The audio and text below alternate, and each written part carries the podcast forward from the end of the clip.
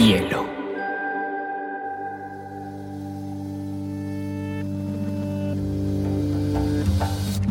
Coincide con la noción de estilo tal como se define. La lectura debe ser una de las formas de la felicidad y no se puede obligar a nadie a ser feliz. Pero no tengo idea de lo que va a suceder después. Entonces un libro debe describir esa situación. Y digamos que lo es, el cuento se escribe así. Y a mí la, la cosa más importante que me ha pasado en la vida ha sido aprender a leer una pizca de exageración en esa frase.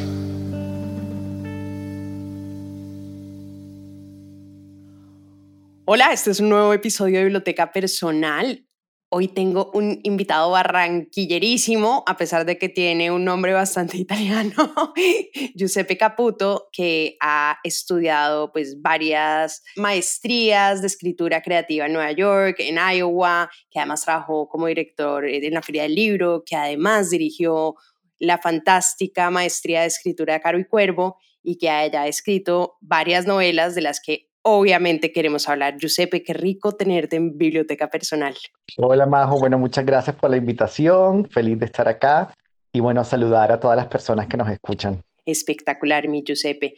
Bueno, tú te criaste en Barranquilla, mi querido, y estudiaste además en un colegio católico. ¿Cómo fue esa infancia para llegar sobre todo a los libros en una ciudad que por más que tenga el famosísimo grupo de Barranquilla y de los grandes escritores colombianos, pues no es tan común llegar a los libros desde allá.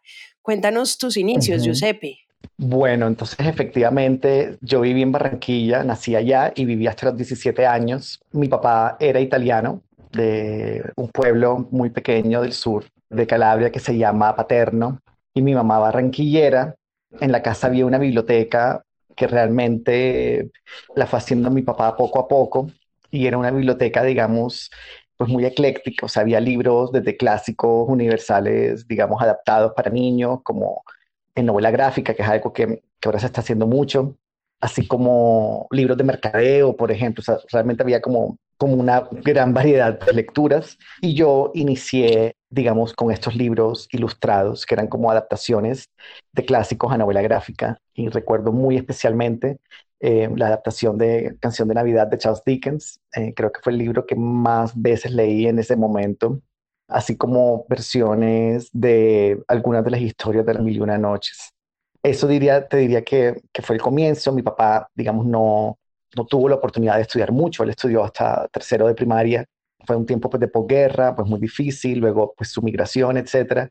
Y pues él sí tenía como un afán autodidacta y un afán, pues eso, de, de estudiar y aprender por su cuenta. Entonces, por eso en la biblioteca, digamos, había pues todas estas gamas y todos estos registros de escritura. Y yo sí como muy intuitivamente me fui como, pues eso, por la parte más literaria. Yuse, una pregunta. Tus dos libros, tanto Un Mundo Huérfano como Estrella Madre, tienen muy presente ese sentimiento de tal vez soledad, de pues tal vez en el segundo libro uno no sabe también cuál es la edad del personaje, pero quería preguntarte si los libros te acompañaron en tu adolescencia. Sí, realmente desde la infancia. Bueno, no, se me olvidó responderte esa parte eh, de tu pregunta inicial.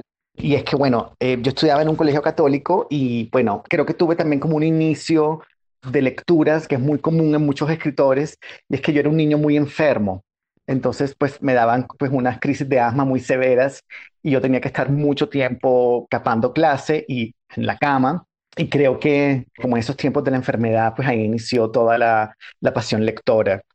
El movimiento físico que no podía hacer, pues porque me apretaba, o sea, me, se me iba la respiración, creo que lo, lo compensé de alguna manera como con ese movimiento psíquico que provoca pues la lectura. Y creo que esa sensación de estar en una cama inmovilizado es una experiencia, digamos, que se traslada a Estrella Madre en esta sensación de espera del protagonista que está como quieto en un solo lugar, esperando que ocurra algo, que, bueno, que la mamá aparezca, etc.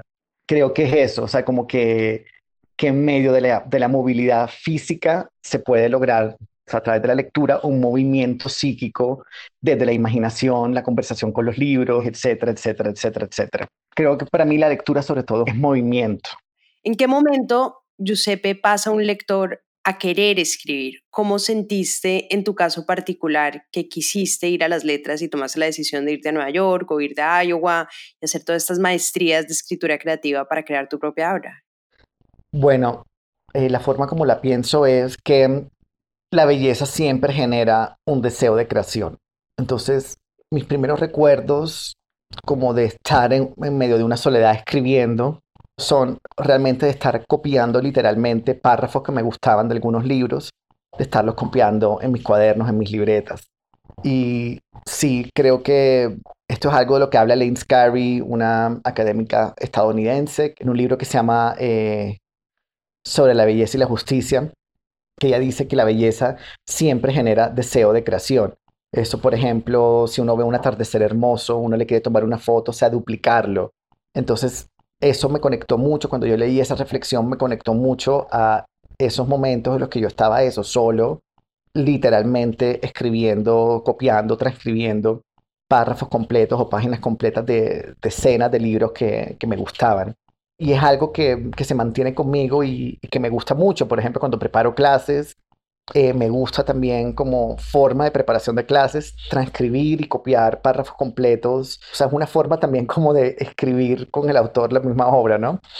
Y es una forma como de, me parece a mí como de leer un poco más radicalmente, ya como transcribiendo, sí, tal cual, los párrafos. Y luego me gusta así como hacer una síntesis, etcétera, para las clases. Pero creo que cuando uno está ante la belleza, la belleza genera deseo de creación. Y entonces creo que es muy fácil por eso mismo que pues, un lector se vuelva escritor. Sí. Yus, estás diciendo algo que es muy importante, sobre todo para los lectores y lo que no se habla tanto, y son las bitácoras de lectura, ¿no? Y creo que muchos lectores tenemos esa intuición de querer copiar frases, querer hacer un dibujo asociado con el poema, eh, querer eh, tener un recorte con la imagen de algún autor, pero que se vuelve también muy importante para la memoria, porque es una forma también de construir esa memoria lectora. Y cuando tú dices, claro, cuando yo trato también de pasar como un extracto o un resumen de ese libro a un, a un texto, de hecho acá tengo una cosa que me regalaron que también es, es un cuaderno solamente para anotar los libros, eso ayuda no solamente a la ah. comprensión lectora, sino que ayuda a crear una imagen crítica del libro y es buenísimo para cualquier ejercicio lector, ¿no? Sí, exacto. Yo tengo, para las clases que doy, tengo unos documentos, pues la verdad que grandes, o sea, como amplios, como de ciento y tanto páginas por clase, en las que eso, por un lado hay como fragmentos enteros que, que transcribo y luego eso, como una síntesis, unos análisis, unas preguntas que yo mismo le hago al texto, em, ideas que me, en las que me hace pensar los textos, preguntas que me provoca y que también quiero trasladar a la clase y compartir con los estudiantes, preguntas que generan los textos para eso, para activar una discusión en clase, etcétera, etcétera, etcétera. Sí, por eso decía antes que, que para mí la lectura siempre es movimiento y muchas veces este, pensamos en esta imagen como del árbol genealógico como para trazar como nuestros recorridos lectores, tipo como que se traslada esta idea de la familia también a las lecturas, entonces como cuáles son los padres literarios o las madres literarias, etc. Y me parece que mm, es un esquema pues que se queda corto y que se queda estático porque mm, digamos también ha sido mi experiencia que casi como hay lecturas que se quedan y que se vuelven fundacionales para uno y esenciales para uno, hay otras que empiezan como a, a entrar y a desplazar esas otras lecturas. Entonces, la imagen que para mí me parece como más clara para pensar mi propia experiencia lectora es como la de un mar, sí, como la de unas olas eh, que traen a una playa cosas. Entonces, sigue siendo cada ola un libro. Entonces, así hay olas que a veces no dejan nada en, la playa eh, hay, olas que dejan muchas cosas y hay olas que a veces eh, se llevan lo que han dejado. Y creo que así son las lecturas. Hay lecturas que te dejan cosas, hay lecturas que realmente pues no, te dejan, te dejan indiferente. Se crea como una incomunicación entre el texto y el lector, la lectora. Pero luego sobre todo eso es como más, más interesante. Es como esas ideas que te habían dejado algunos libros llega otro libro que de repente se la lleva y porque la reemplaza, porque ya, ya no te hace pensar otra cosa completamente diferente. Entonces creo que es eso, que está como en un permanente movimiento. Eh, y yo también eso, también busco no reafirmarme tanto en las ideas, sino buscar siempre como una desestabilización y una desorientación para ya ahí sí tratar como de, de reiniciar. También me gustan libros que me hacen sentir como que el mundo se resetea y como que, como que todo lo que, lo que pensaba ya se queda insuficiente y toca volver a pensar todo. Entonces... Me encanta esa definición. Yo sé, eh, ahorita estamos conversando sobre tus libros y una cosa que me llamó mucho la atención fue las imágenes poéticas que creas. Se nota que tienes un bagaje poético detrás y bueno, y escribes poesía así no esté publicada, por favor no vayan a buscarla que no está publicada. Los voy a dejar de una vez para que, porque es un tema de discusión en todas las charlas de UCP, no está publicada, pero el caso es que sí está escrita, que eso es lo importante. Yuse, cuéntanos eh, la poesía, ¿por qué ha sido importante para ti? ¿Cómo te acercaste a la poesía y cuál ha sido la relevancia de la poesía? Bueno, ha sido absoluta y de hecho sí tengo como un recuerdo muy emocionado de estar leyendo poesía mística, el soneto de, de Cristo crucificado, San Juan, Santa Teresa, y yo creo que una parte de mi entrada a la literatura fue también a través de ese tipo, de esa forma de la poesía, la poesía mística.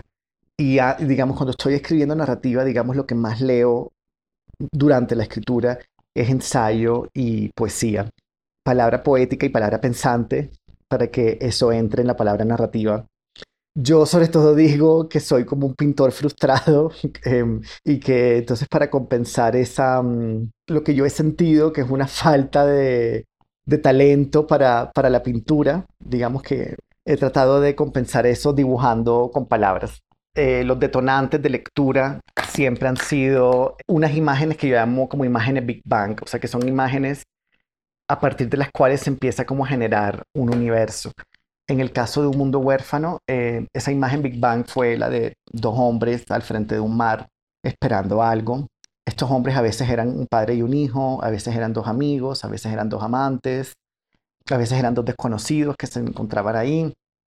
Y entonces a raíz de como de esa imagen fui pensando o estructurando el libro así como alrededor de eso, de los hombres en la vida de, de un chico el mar entonces empezó a volverse eso como, como Dios y la ausencia de Dios, en el sentido de que el mar, eh, al estar estos hombres esperando algo, que el mar les trajera algo, el mar se empieza a volver como una promesa de felicidad y en ese sentido como un Dios, pero también como la ausencia de Dios en el sentido que pues el mar eso a veces no deja nada, no les deja nada a ellos. Y luego en el caso de Estrella Madre, pues la imagen era eso, eh, también alguien esperando, o sea, como un grupo de personas esperando algo individualmente y también colectivamente que pase algo. Entonces, sí, la espera ha sido muy como recurrente, digamos, y como que es algo de lo que, sabes, como cuando uno arma un discurso alrededor de los libros, como que la espera no es que salga tanto, ¿sí? Y sí creo que, que, ha sido más por ahí la cosa, o toda la, la búsqueda escritural. Giuseppe, una cosa que me llamó mucho la atención de Un Mundo Huérfano, que bueno, hay una cosa que es particularmente linda y es la relación del hijo con el papá, eh, que es pues es un hijo que en ninguna parte dices que es gay, pero es evidente que es gay, eh, y que tiene una relación súper amorosa con un papá que es totalmente disruptiva para el tipo de literatura que ya hemos leído sobre la relación del niño gay con el padre, porque el papá suele ser un ogro que no le permite su libertad. Entonces, esa imagen es muy bonita, pero a la vez también tienes como toda esta representación del mundo gay en, ah, en la sexualidad, ¿no? Pero en la sexualidad, que hay una escena que yo digo como, oh Dios mío, qué pornográfico es esto. es pornográfico. Y dura muchas páginas. Y yo ya, o sea, ya había un momento donde me, me tocaba como respirar profundo Giuseppe, te voy a hacer una confesión horrible, perdóname que la haga acá al frente de tantas personas, pero me tocó saltar un par de páginas porque yo decía, no puedo con tanta pornografía. De hecho, está pensado para que se puedan saltar páginas este capítulo, porque, mm, bueno, al inicio, a mí siempre me gusta como que los libros tengan sus propias claves de lectura. Y bueno, ya que estamos hablando de la biblioteca personal, etcétera, pues un libro muy importante eh, para mí ha sido como una novela de Daniel Penac, donde él habla de los derechos del lector. Y uno de esos derechos es saltarse páginas. Y pues yo también escribí ese capítulo pensando en la posibilidad de que se pueda saltar páginas de la misma forma como el protagonista usa la flecha cuando no le interesa eh, algo que está viendo, ¿sí? Como que cuando se mete en el chat y él le pregunta a un extraño, bueno, ¿esto cómo funciona? El extraño le dice, pues tú, tú entras y si lo que estás viendo en, la, en el recuadro eh, no te gusta o te aburre, te genera asco o te genera indiferencia, pues hunde la flecha. Total. Entonces por eso la palabra flecha y siguiente, flecha, flecha, flecha, está por todas partes para que justamente el lector también se sienta con la libertad, con la libertad de poderse saltar algunos fragmentos. Y si no lo hace, pues también es una reflexión sobre el exceso. O sea, digamos, como que si te lo lees todo, es una reflexión sobre el exceso. Y si decides saltarte las páginas, pues es que eh, pues para eso se hizo, digamos. Eso también era contemplado. Eh, y, lo, y lo pensé, ¿sabes cómo mucho? Pues yo nunca he tenido Tinder ni ninguna de esas aplicaciones en las que todos mis amigos suelen eh, tener eh, encuentros coquetos, pero me, sí pensé como que era, era un poco eso, como que entraba, hablaba con un man, además es, es como también la objetivización de la sexualidad, ¿no? Entonces porque sale el torso y todo cógemela con uh cosa y súbemela no sé quién y sube no sé quién. No dice, claro, no, yo con este man no quiero hablar. o sea, pasa, pasa, pasa, pasa. y por eso también la ansiedad del protagonista de verse entero. Y ahí también yo pensaba mucho en el estadio del espejo de Lacan. Yo he leído teoría psicoanalítica como de manera autodidacta y como muy ampliamente. Y pues esa teoría cuando él dice que el niño siente un gozo cuando se ve por primera vez entero en el espejo, porque antes se había visto fragmentadamente, así como los manitos, los piececitos, y cuando se lo muestran en el espejo por primera vez de manera total, eso, hay un gozo. Entonces ahí yo también tenía como esa idea de, y el protagonista como lo que busca es eso, que le vean la cara y se vea completo él, como también como una contraposición a esa autofragmentación del cuerpo. En cuanto a lo pornográfico, claro, también me han hecho esa pregunta de que si lo considero un capítulo pornográfico y ahí también habría como que entrar a mirar qué se entiende por pornografía. Entonces, si, si se entiende como un contenido que se hace con la intención de excitar, pues yo diría que es y no es pornográfico en el sentido de que en ese capítulo se pasan por muchas experiencias sexuales que no son solamente de placer, es decir, cualquier persona que ha tenido sexo sabe que el sexo no siempre es un lugar de placer. Y muchas veces cuando se habla como de una escritura sexual, inmediatamente se da por hecho que es una escritura que va a ser una escena como de, de, placer, pero digamos en el sexo también hay decepción, también hay aburrimiento, muchas veces hay asco, muchas veces hay cringe y por supuesto que hay placer. Entonces todas esas emociones en la experiencia sexual pues están en ese capítulo y en ese sentido pues sí también quería que fuera eso, como una etnografía del deseo eh, y de lo que las personas quieren, porque también hay un tipo de intimidad muy específica que se da con una persona que tú sabes que no vas a volver a ver. O sea, se comparten secretos, se comparte una soltura muchas veces, justamente al saber que tú no vuelves a ver a la persona. Entonces, también hay un tipo de libertad en, estos espacios como el sauna, como los chats, que es muy interesante por, justamente por eso, porque, porque sí creo que se permite, pues eso, una liberación. Oye, pero no, eso, eso me parece espectacular también porque hay, hay muchos contrastes en tu novela entre la oscuridad y el día y entre estas imágenes de una ciudad totalmente oscura, de todo lo que pasa en la noche, porque también tienes el otro lado que es como la homofobia, ¿no? Cuando entran a este bar gay y matan a todo el mundo y los masacran, pero a la vez también en la noche está pasando como toda esta vida sexual libre que es que también es un poquito el, mundo, ¿no? O sea, como que esos contrastes y me parece que esas, esas imágenes parecieran ser a propósito. Sí, yo creo que es un error pensar linealmente o siempre como un progreso, pues creo que al, mismo tiempo que ocurre eso, la muerte, la, la masacre, el suicidio del, del, pelado, ocurre la celebración, la fiesta, el amor, etc. O sea, el tiempo no es uno, mm, el tiempo son muchos tiempos en simultáneo y yo también quería como que dar cuenta de eso también con la tecnología que aparece en el, en los, en el libro. Por ejemplo, hay, en el mundo huérfano hay eso, hay internet, hay computador, pero también hay grabadora con cassette, por ejemplo, que es una forma como de, desde la tecnología pensar el tiempo como esa superposición de muchos tiempos. También con las estrellas, ¿sí? Las estrellas en el cielo cada una viene, es una luz que llega como de tiempo muy distintos, ¿sí? O sea, uno las ve como casi del mismo tamaño, pero realmente hay unas que están mucho más lejos que otras, ¿sí? Y toda esa luz que llega desde diferentes pasados. Y como que la vemos en simultáneo. Entonces, eso, como esa superposición de tiempos, es lo que también me interesaba o me ha interesado explorar. Entonces eso, así como está esa masacre, está la fiesta, está la, sí, está la ternura, sí, porque todo, todo ocurre al mismo tiempo. Yo sé, siempre, siempre me ha llamado la atención y siempre he tenido como este debate de mí misma conmigo misma sobre las categorías, ¿no? Sobre debería haber una literatura gay, debería haber una literatura femenina y siempre me debato con que sí o no, sí o no. Pero ya que tú estudiaste esto y que tus dos novelas tienen, por lo menos dentro del contenido, una pata con esa relación quería preguntarte tu opinión. ¿Tú qué opinas? ¿Debería haber una literatura gay? ¿Es un canon? ¿Cuál es su relevancia? Para ti, ¿cuál ha sido la importancia de, de encontrar en los libros esa búsqueda identitaria?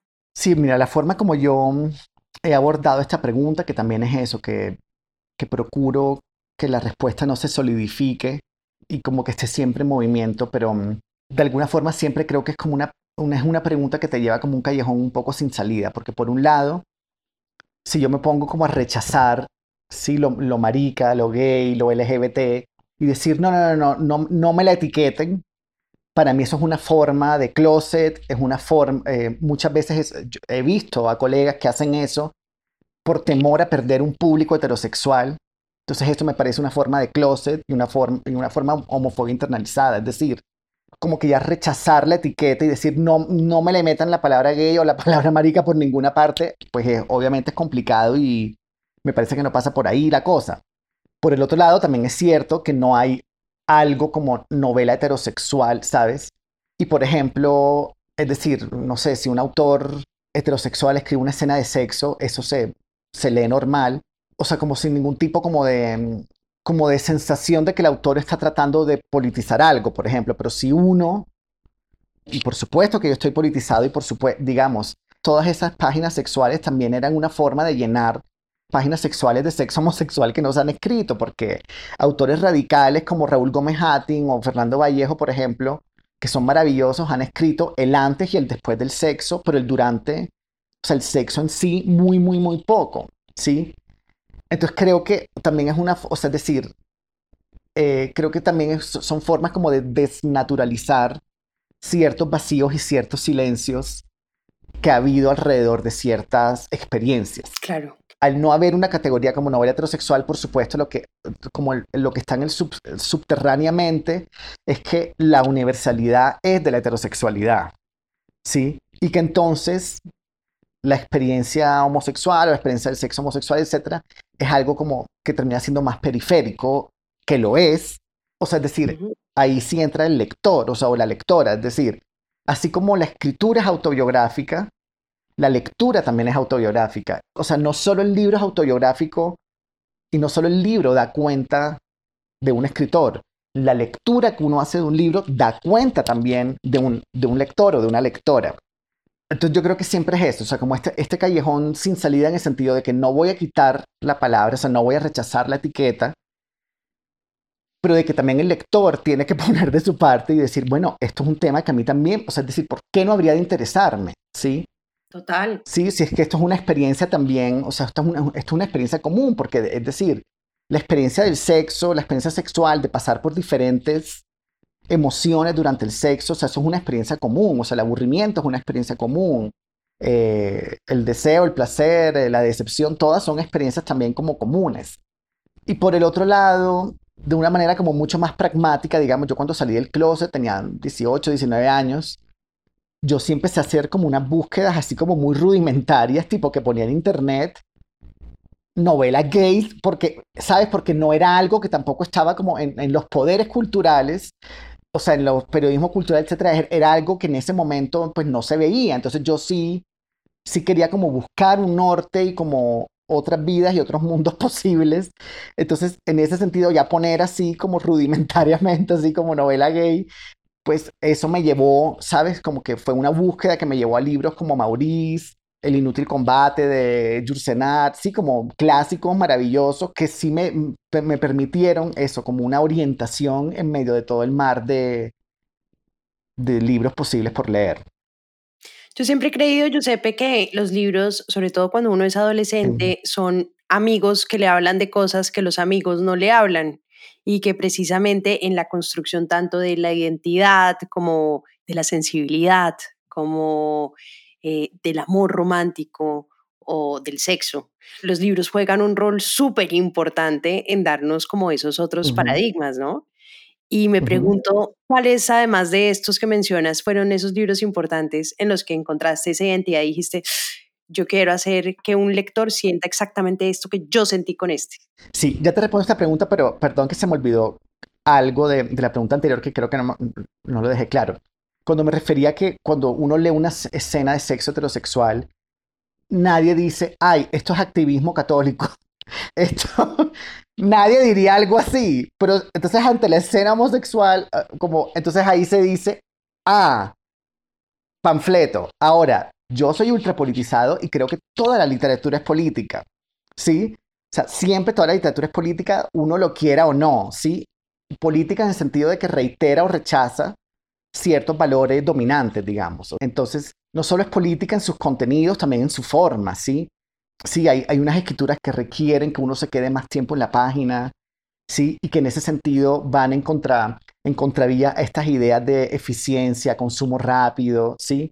Que son como tan propias de, este, de esta época, pues, neoliberal, de cap- capitalista, etcétera, ¿sí? Entonces también, o sea, un libro también puede ser político no solo en las decisiones de contenido tipo eso, eh, un papá eh, que apoya a su hijo homosexual, que no lo rechaza, sí, por su orientación sexual, que viven en un lugar periférico, sí, o sea, ya esas decisiones de contenido, de, sí, de que no, de que no sea un papá bondanodador o un papá opresor, sí, sino que sea eso, un papá tierno, un papá eh, amoroso, etcétera, ya eso es una decisión política, como lo es el hecho de que esté en la periferia de la ciudad y no en el centro. O sea, todas esas son decisiones políticas, pero también en la forma, ¿sí? Si es un libro que le pide al lector que se quede más tiempo en la página, que no, es necesariamente un pasapáginas, etcétera, eso también es político porque rechaza estos valores dominantes del consumo rápido, de eficiencia.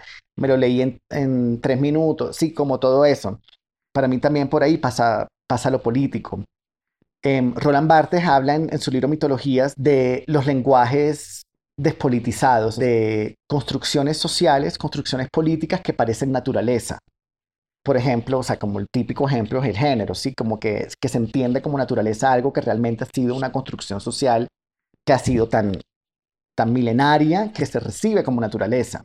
Y entonces creo que a veces eso, como esa escena de, se- de- de sexo heterosexual, por ejemplo, se recibe sin ningún problema porque se ha recibido como naturaleza, pero eso ta- ahí también hay una construcción política, ¿sí? Sino que parece un lenguaje despolitizado. Claro que depende. o sea, tú Em, coges un Lolita y quedas, oh my ya, God. por totalmente. O coges un, que la otra vez lo leímos con mi club de lectura de amigas de Medellín, eh, la, las edades de Lulú. O Ah, Dios de buena, grande, mío, sí. o sea, era como que de verdad, como que no podíamos. o sea, como que la pregunta también es como que, ¿qué tipo de libros hay? Porque eso también es una pregunta y no creas, eso es como, como que a uno le da pena, a uno le da pena, no creas, no creas, no creas. Así tengamos, Como leerlos en público y así. hablar en público de cuáles son los libros sexuales eróticos que queremos leer, qué significan. Una amiga me contaba que, Ajá. se- que ella se masturbaba con el síndrome de Ulises de Santiago. Gamboa. El día que le conté a Santiago Gamboa se puso feliz, pero... pero no son los fines objetivos de la literatura. Pero fíjate que de todas formas esa categoría, que ya no necesariamente es el porno, el erotismo, el sexo, sí termina siendo como una categoría que va en el marco de lo tabú, que va en el marco de lo escondido y la gente esconde, tiene 50 sombras de. Grey en la biblioteca, pero mi amor, lo tienen volteadito para que no se lo vea. Em, no, pero para mí, por ejemplo, la sorpresa más grande ante las lecturas que se han hecho de un mundo huérfano es que las escenas de sexo provoquen como la sensación de, uy, qué fuerte, y no, por ejemplo, la escena de la masacre, o la escena de la desigualdad radical, o la escena de los policías. Y claro, yo escribí ese, ese libro, yo, yo siempre digo como a menos 40 grados en Iowa, con nieve hasta arriba de las rodillas, sin saber que iba a ser publicado, y como cuando finalmente sale publicado y me empiezan a hablar de las escenas fuertes, yo genuinamente pensaba que se referían a eso, a la masacre, al hambre, y cuando veo que es eso, como de las escenas de sexo homosexual consensuado, claro, ahí yo me preguntaba, bueno, ¿qué es lo que uno tiene naturalizado y lo que no? ¿Sí? Por ejemplo, un libro como 2666 de Roberto Bolaño, que en la parte de los crímenes que, bas- que es un libro que funciona por acumulación y que tiene más de 200 feminicidios escritos con un lenguaje así como forense. Yo no sé si ese libro se ha tratado en esos términos, por ejemplo. O sea, como es un libro que también te genera un compromiso ético en el sentido de, sí, cada muerta es una y a cada muerta se le da su espacio y no se va a poner el etcétera. O sea, el compromiso ético es, vamos a escribir los puntos suspensivos y vamos a escribir el etcétera. Lo que siempre se pone en etcétera o en puntos suspensivos, aquí se va a escribir. Y también lo que yo pensaba, es un pelado que no tiene nada y es como su momento del banquete. Y es como, yo creo que ese capítulo sea largo porque es el momento en que él finalmente se está dando algo. ¿Sabes? Y un libro es el tiempo de ese libro y el tiempo en el, en el sentido de que el tiempo de que uno tomó ciertas decisiones. Y pues ya Un Mundo Huérfano yo lo empecé a escribir en el 2014 y lo terminé de escribir en el 2015. O sea, ya han pasado muchos años y quizás yo reescribiría, si, tu- si tuviera que tomar una decisión de algo que, que hubiera, que hoy haría diferente, sería la escena de la violencia. Pero no cambiaría el capítulo de sexo porque es eso, es el momento en que él, o sea, en medio de, de toda esta carencia, él tiene como su banquete. Pero volviendo a esta pregunta, perdón que yo, yo voy como que siempre sufro de síndrome de escalera y, y como que cuando estoy, cuando estoy oyendo la, la siguiente pregunta se me ocurre la o como una, un agregado para la, para la pregunta anterior. Eh, pero de estos libros, así que han sido faros para mí, eh, de Colombia sí destacaría mucho a Fernando Molano, por supuesto.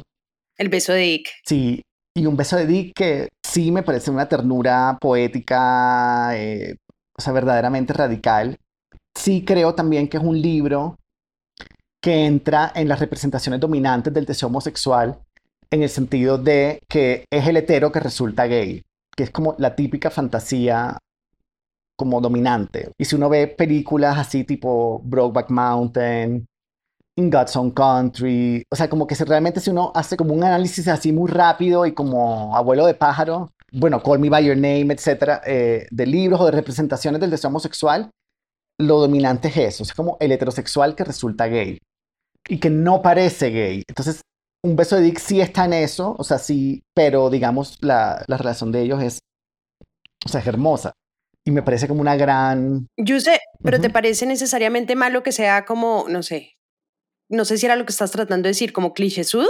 No, no, no, no de cliché, sino lo que ha sido lo dominante. O sea, que, que ahí también hay una serie de, o sea, de nudos políticos y afectivos que se ven esa, mm, en ese deseo por el macho, ¿no? Como por el macho que resultó gay. ¿Sí? Entonces, por ejemplo, el- la novela de Llámame por tu nombre, que es excelente. La cosa más espectacular. O sea, yo que te puedo decir, esa es una de mis novelas favoritas en el mundo. ¿Y la película? No, Ujú. la película más. Sí, No sé cuál me gusta más. De verdad que está en mi top uno mundo mundial de favoritos. Pero ujú. Sí, o desarrolla sea, muy es, es bien verdaderamente excelente. el deseo, Giuseppe, el deseo del Ajá. amor, no, o sea, como el deseo de querer a alguien que no está, que no te mira, que no te para bolas, que no te toca. O sea, esa construcción del deseo es de las cosas más bonitas en términos narrativos que he visto Sí. en mi vida. Pero mira que también se juega con eso. Es como durante todo el tiempo Helio piensa que Oliver es heterosexual y que incluso está con una chica, algo así. Con varias cosas. O con varias, sí, es que... ajá. Es- Es un Don Juan. Y pero muchas, muchas, muchas páginas después, digamos, es como sorpresa, estaba enamorado de Helio. O sea, entonces sí entra en eso del hetero que resultó gay. Entonces, que lo- en otros reversos, por ejemplo, también en autores radicales como Pedro Lemebel también se ve eso, como la loca, o sea, el hombre amanerado, sí, la loca, que desea como al macho y que no es deseada. Eso también pasa mucho, ¿sí? Entonces, por ejemplo, en un mundo huérfano yo también quería eso, que fuera un pelado amanerado, un pelado mariposón, que se y que sea deseado, ¿sí? Que desee, pero que también sea deseado, porque también ahí sí hay que reimaginar el deseo, ¿sí? Porque permanentemente las representaciones son como eso, como estos dos chicos que no parecen gays, o la loca que el objeto de deseo es este macho que no, le- que no la determina. Ay, no. o la imagen también- que construyes del viejito que está como sentado en un columpio, el Claro. bar gay y todo el mundo está desnudo y el tipo es un muy, muy viejo y está sentado y nadie lo mira, también está. Claro, porque es como, yo escribo que es como la fiesta de cumpleaños a la que nadie quiere asistir. Y es que ahí es cuando uno, digamos, entiende cómo el deseo también es construido socialmente, porque es que Es decir, el personaje se le ocurre tocarlo, pero dice es que si lo toco de pronto se le activa a él mucho el deseo y yo, yo no voy a ser capaz como de lidiar con esto, pero él le da como una culpa, ¿sí? Porque es como que lo ve. Entonces por eso ese capítulo termina con otro anciano que él ve en el chat, ¿sí? Y le dice como a quién buscas y él le dice a ti, sí, es como una fantasía de reparación, ¿sí? Como de no hice eso esa vez, pero ahora sí, porque sí le da esa culpa. Y eso, el deseo también es una cosa muy aconductada, o sea, una veces cree que el deseo eh, es algo como que sale como muy espontáneamente de uno, pero es eso, si uno ha visto 30.000 películas donde el objeto de deseo es alguien hipermasculinizado, como se dice, straight looking, etcétera, etcétera, etcétera, etcétera. O sea, eso va a conductando el deseo. Entonces, claro, si uno entonces en lo que llamamos vida real ve a la loca, uno va a decir, uy, no, qué loca, sí, o sea que eso pasa mucho, o sea, eso pasa mucho en la escena homosexual. Entonces, por eso también para mí es eso, también era como importante tratar de reimaginar lo que deseamos. Y eso, y que la loca o la, figura del hombre amanerado, que el hombre amanerado siempre recuerda que cualquier hombre es penetrable, ¿sí? Y por eso también genera a veces tanto rechazo, ¿sí? Sí, como yo escribo un ensayo que se llama Hermosamente Penetrable, que es un verso de Raúl Gómez Hattin, que la pregunta es, ¿qué provoca un hombre manerado? Y, lo que yo digo es eso, que un hombre manerado recuerda que todos los hombres son penetrables. sí, que absolutamente todos los hombres son penetrables. O sea, sí, entonces esa es la ansiedad que genera, la ansiedad social que genera muchas veces eso, la figura de la loca. Oye, pero hay una cosa que a mí me llama mucho la atención y hace un par de años hubo todo un debate en Netflix por toda la apuesta de diversidad, que a mí me parece la cosa más espectacular, y es que yo no me imagino el mundo sino con toda la diversidad, que es toda esta apuesta por incluir parejas raciales, parejas gays, parejas queers, parejas, sabes, como de, de todo tipo de diversidad posible en todos y cada uno de sus apuestas fílmicas. Va a pregunta, ¿tú crees que la literatura también debería tener una función de apostarle un poquito a esta diversidad, porque a lo largo de la historia, pues ahorita estoy leyendo a Oscar Wilde porque va a hacer un especial de Oscar Wilde para biblioteca personal y leí todos los cambios que tuvo que hacerle Oscar Wilde a su retrato de Dorian porque tenía extractos homosexuales y no solamente eso, cuando lo llevaron a juicio utilizaron extractos del libro para acusarlo y mandarlo a la cárcel. Entonces, obviamente la literatura se ve a lo largo de la historia muy censurada y esto es un tema que cada vez tiene menos censura, pero que uno se pregunta si hay un compromiso por mostrar esa diversidad, ¿debería haberlo o yo creo que siempre lo ha habido. Lo que pasa es que siempre ha habido unos poderes culturales que deciden a qué se le da un estatus de universalidad y a qué no. O sea, y esos poderes culturales son desde la crítica a la academia, ahora lo mismo, o sea, como que los poderes culturales van variando, pero eso también influente, o sea, todo eso se van instalando como poderes culturales que van formando eso, como unas líneas de lectura, ¿sí? Y yo creo que eso siempre ha estado y que justamente lo que han hecho muchos editores, críticos, escritores, ha sido recuperar unas tradiciones y unas voces que en su momento fueron, digamos, de alguna forma silenciadas o eh, o directamente censuradas. O sea, siempre uno está lidiando, claro, porque como yo antes de publicar, pues yo había trabajado en el gremio y como varios colegas me conocían, etcétera. Como que una vez yo escuché a un colega, así como que yo estaba en la editorial y escuché que mi editor dijo, no, es que ahorita viene Giuseppe que va a publicar su primera novela, sí, y el escritor dijo, pero es una novela gay. Entonces uno siempre está lidiando con esa pregunta y con ese pero, sí. Y por eso, con personas que aparentemente son amplias, que son pues humanistas, etcétera, etcétera, pero ese, ese prejuicio está. O sea, para mí tiene que ver mucho con a lo que se le da el lugar de universalidad. Entonces sí, con Juan Cárdenas siempre hablamos de, o sea, de la constitución haitiana que dice que hay que ser negro y universal y yo creo que eso se puede ampliar a todo. Sí, maricón y universal. o sea, es decir, es como a qué se le da el estatus de universalidad. Casi siempre ese estatus se le ha dado a lo blanco y heterosexual. Claro, claro. Y como primer mundo, etcétera. Bueno, sí, ya sabemos el orden social como, como es y geopolíticamente además, sí, pues cómo funciona la cosa.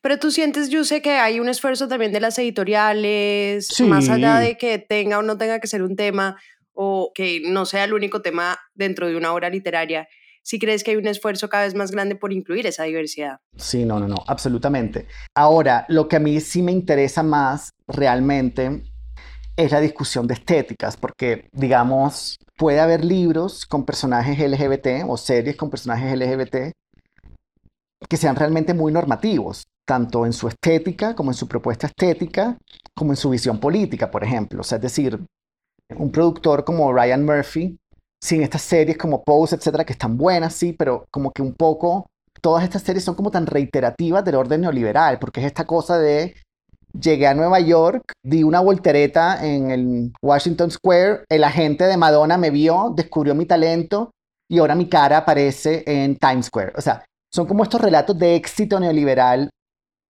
que son como súper reiterativos de un orden, pues que claramente está completamente, que es completamente terrible. ¿sí? Entonces también juega como a la excepcionalidad y sobre todo como a, la ultra individualización de todo, ¿sí? Entonces básicamente juega esta idea de que si te esfuerzas lo logras, que es una idea con la que yo también trabajo en un mundo huérfano, porque claro, el papá ha internalizado esta idea de si te esfuerzas lo logras, pero es que eso funciona si ya tú tienes una estructura y unas ciertas ventajas sociales. Pero entonces mucha gente que se pasa la vida trabajando no lo logra ¿sí? Y piensan que es culpa suya y no culpa de una estructura mayor. Entonces yo creo que esas series como las de Ryan Murphy, pues que digamos que en términos como más de activismo y de visibilización, por supuesto que son beneficiosas, digamos, pero sí tienen eso que son muy reiterativas de un orden. Y eso finalmente me termina pareciendo normativo, entonces porque se juega como la ultra individualización, que ese para mí es el problema también de las políticas de identidad tal y como se entiende desde la academia estadounidense. Entonces, digamos eso, o sea, para mí, digamos, la radicalidad pasa más por la propuesta política y estética, más que si hay un personaje LGBT, por ejemplo. Y yo sí creo que lo queer, por ejemplo, no necesariamente pasa por la identidad sexual. O sea, se me ocurren muchos libros súper raros que, no sé, o autores, pues digamos, Feliberto Hernández, Mario Lebrero, Olga Orozco, bueno, Marosa y Giorgio, Circe Mayo, bueno, que realmente no tengo muy clara la identidad sexual de algunos, pero digamos que son libros en sí que son raros por su apuesta estética. Bueno, Diamela El Pid, mi maestra, son, sí, son radicales en su propuesta estética y política, más allá de la orientación sexual que tengan sus autores o los personajes, que como que el debate ni siquiera pasa por ahí, sino por, como por otros lugares. Entonces, eso, yo, eso, he leído libros de autores LGBT que me parecen súper normativos en su lenguaje, en su búsqueda estética, en su visión política, ¿sí? Como libros de autores, digamos, heterosexuales, digamos, que son bien raros. Entonces yo también ampliaría, o sea, decir, lo queer para mí me parece más interesante como una discusión estética. Y por ejemplo, y la siguiente historia que te voy a contar, pues también me hace pensar en estas cuestiones, ¿no? Porque, por ejemplo, estuve en un panel hace un par de años con un chico en drag, pero esto fue justo, justo después de, la, eh, que abrieron ya todo, después de la pandemia, que ya se habían iniciado las jornadas de vacunación, etc. Y estábamos en este panel y este chico en drag eh, estaba muy tipo parecido a Conchita Wurst. O sea, la peluca, la barba, el maquillaje, falda, ¿sí? Que a simple vista uno diría, uy, qué queer y qué progresista y como, sí, transgrediendo las barreras del género, ¿sabes?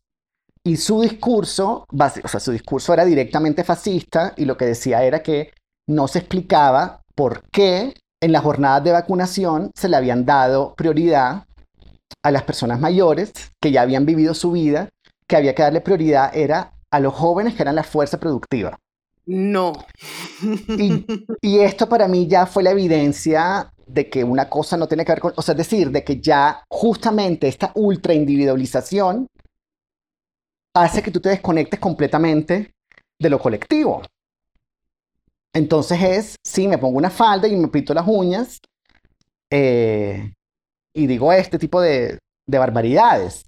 Sí, entonces pues yo lo que terminé diciendo fue que para mí esto era la evidencia de cómo la ultraindividualización de todas estas discusiones separan, digamos, la estética de la sustancia. Y entonces la estética ya se vuelve algo ornamental y no algo sustancial.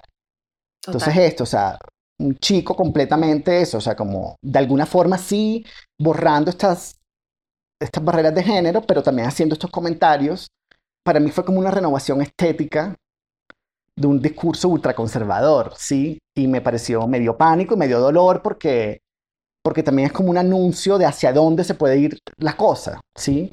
De hacia dónde se pueden ir estas luchas, tal y como se entienden, si se entienden así, desde la ultraindividualización.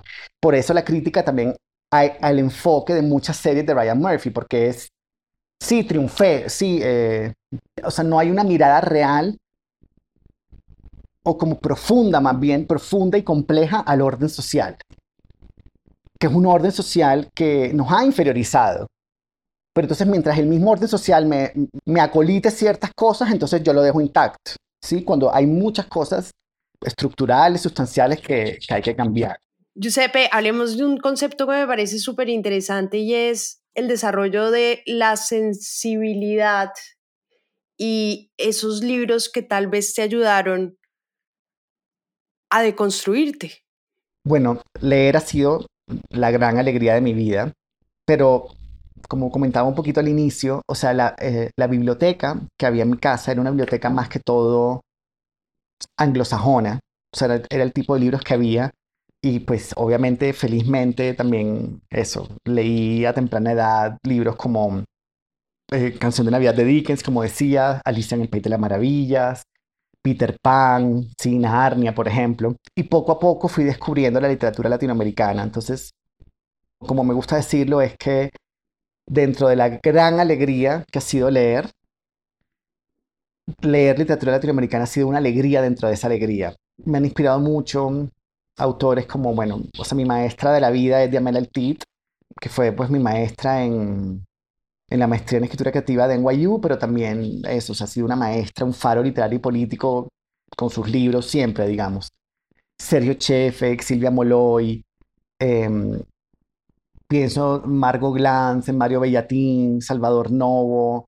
En Perú pienso en un poeta como Eduardo Eyelson, este, como Blanca Varela. En Chile, bueno, tantos más, Raúl Zurita. En Argentina, bueno, Olga Orozco, los uruguayos que mencionábamos, o sea, Mario Lebrero, eh, Filiberto Hernández. Entonces, he visto en todos estos autores, en todas estas voces, un trabajo con el lenguaje que me ha emocionado estéticamente. Y creo que es lo que más he querido, digamos, hacer, o sea, en el sentido de, pues no sé si te ha pasado, pero como que hay libros que si te los cuentan y si los lees, la experiencia es un poco la misma. Total.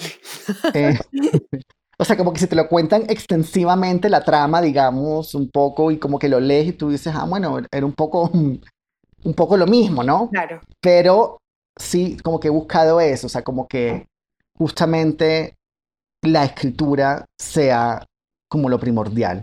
Pasa mucho en Kafka, uno puede contar muy bien la historia de Ujú. Kafka, pero solamente leer Kafka, el contenido, pues hace totalmente la Así es. diferencia, ¿no? Entonces, digamos que eso, esos son autores que me han pues hecho como pensar muy activamente como en esa búsqueda estética y sobre todo como en como en rechazar ciertas narrativas o discursos que se van instalando pues desde, desde los poderes políticos, económicos, sí. O sea, también eso, hay, hay libros, hay novelas que son que parecen como, no sé, como sacados de semana.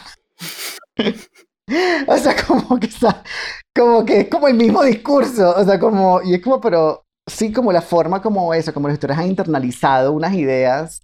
Semana para que sepan es Entonces- un medio muy cuestionable periodísticamente en Colombia desde los últimos meses, porque antes fue muy bueno. Entonces, eh, Giuseppe no está siendo particularmente un halago. Eh, sí, eso, como eso, obras que rechazan ciertos valores y acogen otros. O sea, eh, los siete ensayos de José Carlos Mariátegui, en uno de ellos, que se llama El proceso de la literatura, él se pregunta por la literatura colonizada.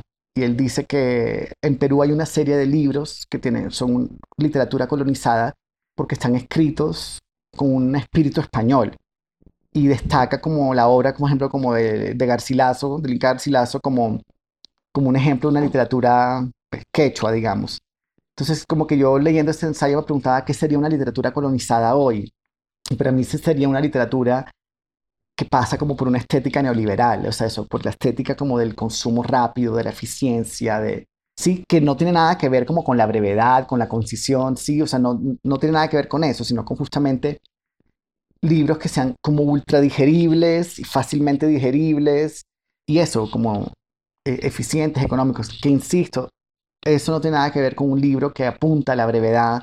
No sé, Anier no, los, son libros breves, digamos. O sea, eso no tiene nada que ver con apuntar a la concisión, que apuntar como a la concentración, o sino eso como a, a la digestión fácil.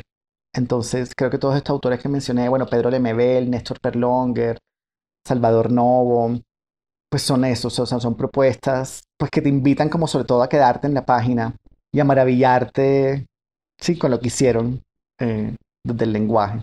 Giuseppe, tú lideraste esta famosa maestría del Instituto Caro y Cuervo, muy conocida. Todavía, todavía. La lideras todavía.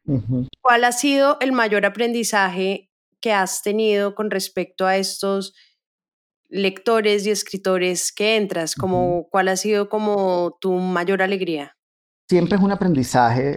Eh, la conversación con los estudiantes siempre moviliza y sobre todo permite que lo que uno va pensando no se, no se solidifique. Si a mí me da miedo que una idea se solidifique o que un discurso se vaya volviendo como eso, como una repetición, como mecánica, automática. Y creo que en las discusiones en clases, pues eso es imposible hacer, porque en la intervención de los estudiantes siempre se va generando eso, un movimiento y, y como sobre todo nuevas preguntas.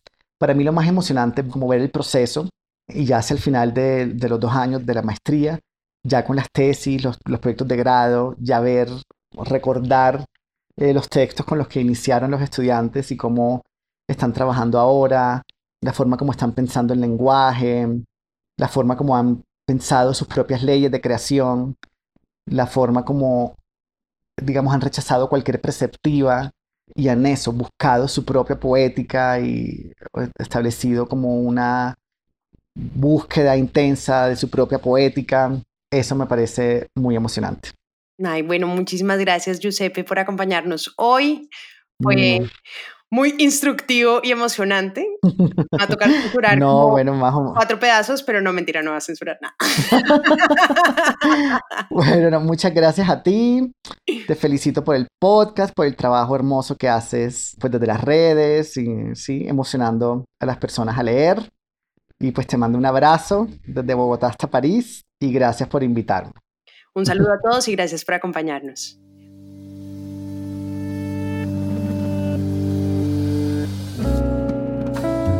Este es un podcast para contagiar el amor por los libros, porque no hay mejor forma de incentivarlo que desde la divulgación.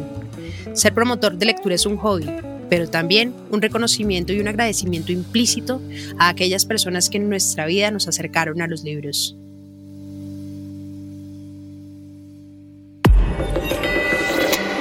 Hielo.